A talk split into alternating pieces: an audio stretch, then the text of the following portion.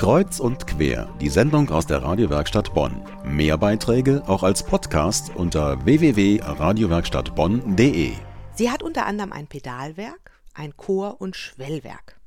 Die Rede ist von der neuen Kleisorgel, die Mitte nächsten Jahres auf der Empore der Pfarrkirche St. Joseph in Bonn-Castell eingebaut wird.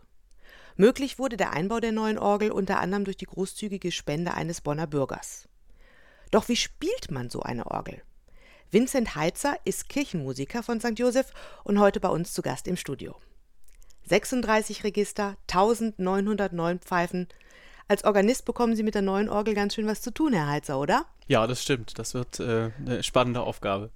Ich habe mir im Internet die Seite mit der Abbildung der neuen Gleisorgel mal angeguckt. Die hat ja sozusagen vier Finger, die rechts und links von dem Rosettenfenster in St. Joseph aufgebaut werden soll, auf der Empore. Ähm, und da gibt es Namen bei der Beschreibung für die Orgel, für die Pfeifen wie Kleiron, Dulciana, Vogelstimme oder auch Bordun. Ähm, was hat es mit diesen Begriffen auf sich? Das sind Registernamen. Also die Orgel hat ja, also diese Pfeifen sind in, ähm, in Pfeifenreihen eingeteilt und das nennt man bei der Orgel Register. Das könnte man aber auch einfacher sagen mit Klangfarben.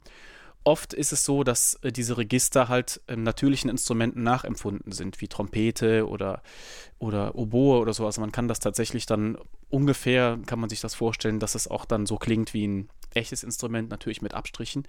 Diese Namen bezeichnen im Prinzip die Klangfarbe des Registers. Also wenn ich jetzt lese, äh, der Bourdon äh, und ich ziehe den Bourdon als Register, dann, ähm, dann weiß ich vorher, wie ein Bourdon klingt. Das ist ein Holzregister, eine Flöte, eine Holzflöte sozusagen und dann kann man das einschätzen, wie das dann klingt.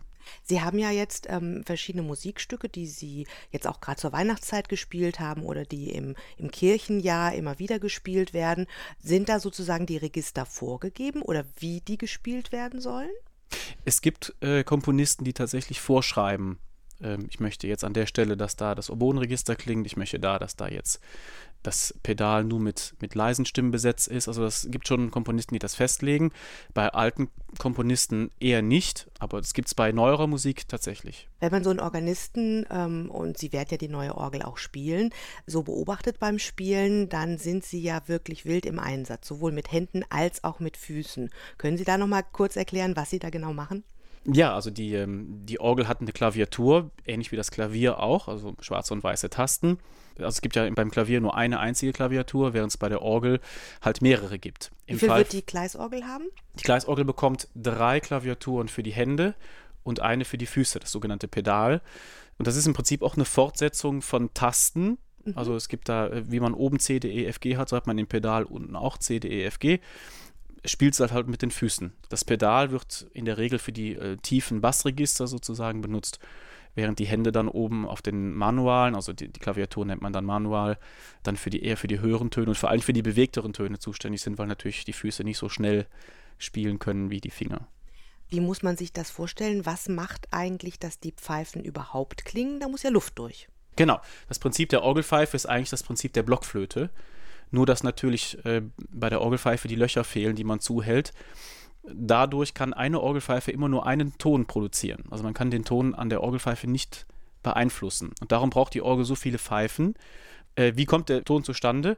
Die Orgelpfeifen eines Registers stehen auf einer sogenannten Windlade. Das ist ein, ein Holzkasten, wo, äh, wo die Luft quasi schon drin ist. Also die Luft kommt von einem Blasebalg, von einem großen Ventilator und wird dann in diese Windlade geleitet und ist dann da quasi äh, bereit. Die Pfeife steht oben drauf und wenn man dann am Spieltisch den Ton drückt, dann wird über eine, eine mechanische Verbindung, das wird eine, eine, dünne Holzleiste sein, wenn ich die Taste runterdrücke, öffne ich mit der Taste, mit der Verbindung unter der Pfeife ein kleines Ventil. Und sobald das Ventil offen ist, kann der Wind, der unter Druck in, diesem, in dieser Windlade drin ist, äh, kann der Wind durch, kann die Pfeife dann zum Sprechen bringen. Ähm, stimmt es, dass sozusagen je größer eine Pfeife ist, je tiefer der Ton oder wie ist die Relation von Größe der Pfeife und Ton? Das stimmt schon. Also die, ähm, die großen Pfeifen sind in der Regel die tieferen Töne und die kleinen die hohen.